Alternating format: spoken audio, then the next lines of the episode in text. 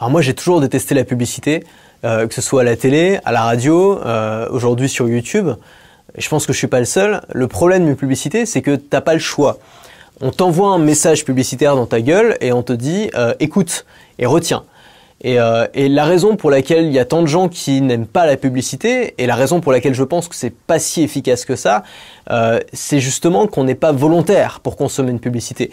On consomme une publicité par dépit, parce qu'on a envie de regarder autre chose ou de consommer autre chose. Sur YouTube, c'est une vidéo YouTube, à la télé, c'est son programme, et en plein milieu, euh, en plein milieu de mon Gérard dormir chez vous, euh, il y a une page de pub avec une pub pour du Babybel. Mais moi, je voulais pas voir une pub pour du Babybel, je voulais voir une pub, je voulais voir J'irai dormir chez vous. Et c'est ça le vrai problème. Euh, c'est qu'on n'a pas demandé, on l'a pas sollicité, et finalement c'est un peu comme l'école. Euh, C'est-à-dire que les enfants qui n'ont pas accès à la scolarité rêvent tous d'aller à l'école. Les enfants qui sont obligés d'aller à l'école peuvent pas blairer l'école. Euh, c'est pareil à la cantine. Je veux dire, on est toujours plus content d'aller au resto que d'aller à la cantine, parce qu'au resto, d'abord tu payes, ensuite en as envie, et ensuite tu choisis. À la cantine, euh, t'as la grosse cantinière qui te sert sa louche de, purée. Toi, t'as rien demandé, tu voulais pas ça, t'as pas, pas envie. Euh, ah, c'est forcé, tu vois. Et c'est ça le problème avec la publicité, c'est que on te rentre un message publicitaire dans la tête et ça marche, on les retient, c'est foutu slogan, mais on n'a rien demandé. Et donc du coup, l'image qu'on associe à ces marques-là, euh, c'est pas une image. Alors ok, on s'en souvient, ok, on les connaît, mais on n'associe pas forcément une image positive. Quand Actimel te fait croire que c'est bon pour ta santé et que tu apprends plus tard en grandissant, en écoutant des gens qui s'y connaissent, que c'est n'importe quoi, qu'on t'a raconté des mensonges pendant toute ton enfance, tu peux pas associer une bonne image à cette marque-là, même si c'est des gens très bien derrière. Tu peux pas, puisque ces gens-là t'ont bombardé d'un message publicitaire que tu n'as pas demandé et qui en plus était faux. Et ça le problème avec la publicité. C'est pour ça que moi j'ai des, tu vois, j'ai du mal à faire quelque chose que je n'aime pas consommer. Donc je vois pas pourquoi je ferais de la publicité alors que je n'aime pas la publicité. Et je pense qu'il y a d'autres manières d'attirer une audience si toi tu es créateur de contenu, il y a d'autres manières de trouver des clients si toi tu es entrepreneur que de bombarder un message publicitaire souvent non ciblé à des gens qui n'ont pas demandé, à des gens qui ne le veulent pas. Euh, je veux dire, moi j'ai sauté quand, YouTube a sorti son offre YouTube Premium qui bloquait la publicité, j'ai sauté directement dessus. Je me suis dit enfin, je vais plus avoir des publicités pour wish.com et pour tous les tous les mecs de mathématiques qui essayent de vendre des, formations euh, sur comment gagner de l'argent. Ça me gonfle de tomber sur ces gars-là. J'ai rien contre eux. C'est sûrement des mecs très sympas, mais ça me gonfle de voir leur tête euh, dix fois par jour parce que YouTube te montre toujours les mêmes publicités en plus. À essayer de me dire non non non, clique pas. Mais si je vais cliquer, connard. Non mais franchement, tu es d'accord avec moi? C'est chiant ces publicités-là. Tout le monde déteste ça. Mais je connais personne qui est là à dire ah ouais, bah je vais pas cliquer, je vais regarder, ça a l'air génial. Non. Et ce gars-là, je suis désolé pour toi, mais ta tête, on peut plus la blairer. Et que si je, si je te rencontre un jour, j'aurais juste pas envie de te parler parce que tu m'as déjà forcé à t'écouter pendant je sais pas combien de minutes de pré-roll de vidéos YouTube alors que moi je voulais pas t'écouter et ça me gonfle. Voilà, je pense que tu as compris le message. Donc moi aujourd'hui, je vais te proposer une alternative. Je suis pas là pour critiquer, je suis là pour te proposer quelque chose. Il y a un truc qui s'appelle le principe de Collier. Je suis tombé là-dessus euh, dans un bouquin de, de vente, d'un vieux bouquin de vente. C'est un gars qui s'appelait Robert Collier euh, qui disait entrez toujours dans la conversation est en train d'avoir lieu dans l'esprit du client. C'est-à-dire qu'au lieu d'interrompre le client en essayant de, le divertir du sujet, pour lequel il est là, et souvent si on est là, que ce soit devant la télé, que ce soit devant YouTube, ou que ce soit à un événement, ou dans la rue, ou n'importe quoi, si on est là, c'est pas pour euh, pas pour ce qu'on veut te proposer, c'est pas pour le message qu'on veut te proposer. Et donc on essaie de divertir l'attention du sujet. Et au lieu de ça, ce que Robert Collier propose, c'est de rejoindre la conversation. C'est-à-dire de rejoindre la conversation qui a déjà lieu dans la tête de ton prospect ou dans la tête de ton audience. Et la question à se poser, c'est qu'est-ce qu'il pense au moment où il clique sur ma vidéo? Qu'est-ce qu'il pense au moment où il tombe sur ma publicité? Qu'est-ce qu'il pense au moment où je vais lui parler? Et c'est en réussissant à rebondir là-dessus que tu vas pouvoir amener la personne en face euh, à ton sujet. Et finalement, c'est un peu comme, bah, tu sais, c'est comme un, t'es invité à, un, une cocktail party, tu vois, t'arrives avec des gens bien habillés, bien classe et tout, hein, avec le petit verre de champagne et tout. Et tu dis, bon, bah, je connais personne, va falloir que je me fasse des potes quand même, je vais pas rester tout seul dans mon coin pendant toute la soirée. Donc tu, fais quoi? Tu vois qu'il y a un groupe, euh, de gens qui discutent, tu, tu t'approches doucement, et là t'arrives et tu dis, salut, vous pensez quoi du président? Non, tu fais pas ça. Tu fais pas ça. N'importe qui, personne ferait ça. Qu'est-ce que tu fais? Tu t'approches du groupe, d'abord t'écoutes pendant deux minutes, tu fais un petit signe de tête à la personne en face, tu rebondis sur ce qu'il dit, tu dis ah oui tiens justement, hein. Et puis ensuite, éventuellement, tu fais une transition soft vers le sujet qui t'intéresse, vers le sujet dont tu as envie de parler. Mais tu n'arrives pas en coupant et en imposant directement ton sujet. Et pourtant, c'est ce que font 95% des publicités tu regardes, euh, je sais pas, tu regardes une émission de télé que t'aimes bien, on te fout une pub pour du fromage. Alors, quel rapport entre les deux? Tu veux regarder une vidéo YouTube d'un YouTuber que t'aimes bien et le gars te et, euh, et, on te fait une pub pour du soda ou pour un site de vente en ligne qui a strictement rien à voir. Quel rapport? C'est pas la conversation que tu as dans ta tête. On vient interrompre cette conversation-là pour t'en imposer une autre. Alors les publicitaires, ils font ce qu'ils veulent, c'est pas notre problème.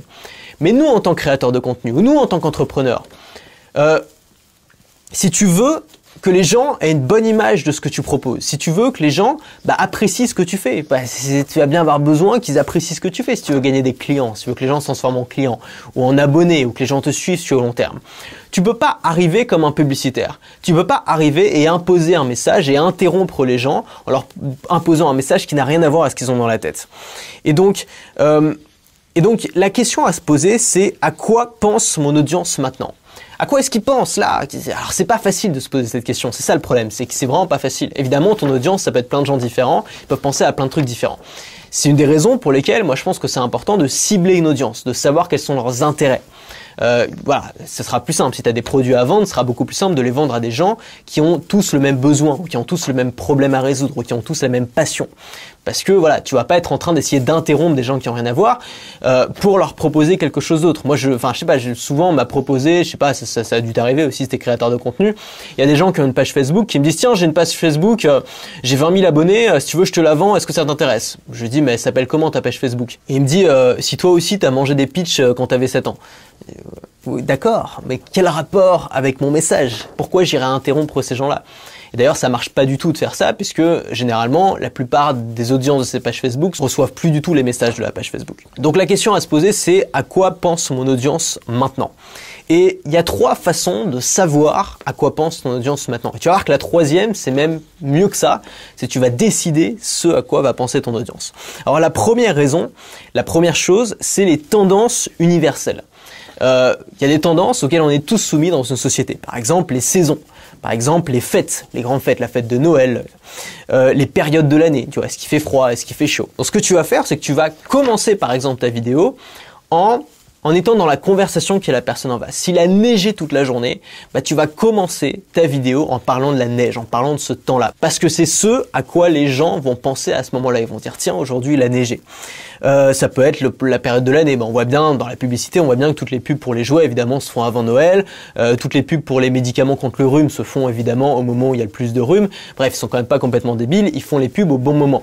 Mais l'idée, ça va être de de commencer ta vidéo, ton contenu, ton article, n'importe quoi, en rebondissant sur une tendance auquel on est tous soumis, donc on va tous se sentir concernés, on va avoir ça dans la tête. Euh, tu sais, c'est un peu comme euh, quand tu viens, je sais pas, quand tu viens d'acheter quelque chose euh, et que tu te rends compte que cette chose-là, bah, tu la trouves partout. Je sais pas, moi par exemple, je me suis mis un, un, petit moment à utiliser les scooters en libre service City Scoot. Et avant, j'avais quasiment jamais remarqué qu'il y en avait dans, dans ma ville, tu vois.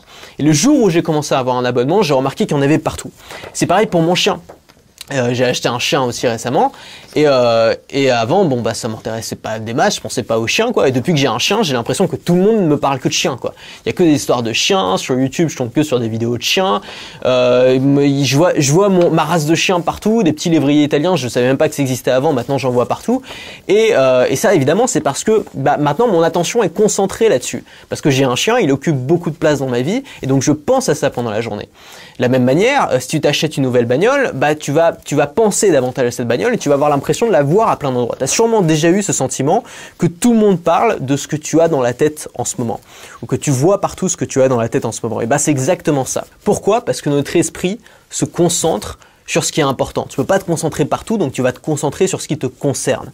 Et donc toi, en tant que créateur de contenu, tu peux essayer de deviner ça. Tu peux essayer de savoir qu'est-ce qui concerne les gens dans ton audience euh, et pourquoi tel sujet ou telle chose, tel élément pourrait davantage attirer leur attention qu'un autre. Il y a une deuxième chose, c'est les événements importants chez ton audience. Alors là, on parle plus de, euh, de tendances universelles qui concernent tout le monde, on parle d'événements qui concernent seulement ton audience. Donc ça peut être, par exemple, je sais pas, si tu es, euh, si es dans le domaine de bah, l'éducation canine, justement, ça peut être, je sais pas, les salons, le salon du chien, euh, ça peut être, je sais pas, les, les tendances en ce moment, la nourriture barf, comment on nourrit son chien, qu'est-ce qu'on peut faire, randonner avec son chien, tiens, en ce moment, tout le monde en parle, voilà, on va parler de ça. Ça peut être, je sais pas, alors dans une autre thématique, je sais pas, les scandales, tu vois, il y a un scandale à propos de ce truc, donc tout le monde parle que de ça. Ça peut être une nouveauté, un nouvel élément. Je t'ai parlé en début de semaine de euh, IGTV, tu vois, la nouvelle application Instagram. Donc c'est une nouveauté. Donc beaucoup de gens vont entendre parler de cette nouveauté. On va entendre parler dans la presse ou dans la, dans la presse en tout cas de ta thématique ou des amis vont en parler. Donc ça peut être un bon point pour ouvrir un sujet. Ça, c'est la deuxième chose que tu peux faire pour deviner à quoi pense ton audience. Et puis la troisième chose, c'est on va, on va aller carrément plus loin, c'est-à-dire qu'on va nous-mêmes faire en sorte que, que les gens pensent à ça. Et ça consiste en quoi? Ça consiste à ce que moi j'appelle planter une graine dans la tête de ton audience. Tu sais, souvent, euh, pour être convaincu de quelque chose, regarde, pour être convaincu de quelque chose qui est complètement en désaccord avec tout ce qu'on nous a dit jusque-là, avec nos valeurs, avec ce que, ce que nous ont, comment nos parents nous ont éduqués, comment tout ça. Euh, tu vois, quand on a un gros changement comme ça de perception des choses dans notre vie, t'en as sûrement eu, moi j'en ai eu, on en a tous eu. Euh, c'est jamais arrivé d'un coup. C'est jamais arrivé genre du jour au lendemain, je sais pas, il y a quelqu'un qui te parle et tu dis mais oui, t'as tellement raison. Non, c'est jamais arrivé d'un coup. Ça s'est toujours fait par petites étapes. Et euh, souvent, ça commence avec une simple graine qui est plantée. Par exemple, quelqu'un qui remet en cause, avec logique, quelque chose auquel tu as toujours cru. Il le fait simplement, tu vois, pas de manière agressive. Il plante sa petite graine. Et au début, tu vas dire, ouais, non, je suis pas d'accord avec lui et tout. N'empêche que la petite graine va rester au fond de ta tête, va germer, va grossir, et petit à petit, tu vas davantage attirer l'attention sur les autres éléments qui viennent soutenir cette thèse-là. C'est comme ça que les théories du complot fonctionnent si bien.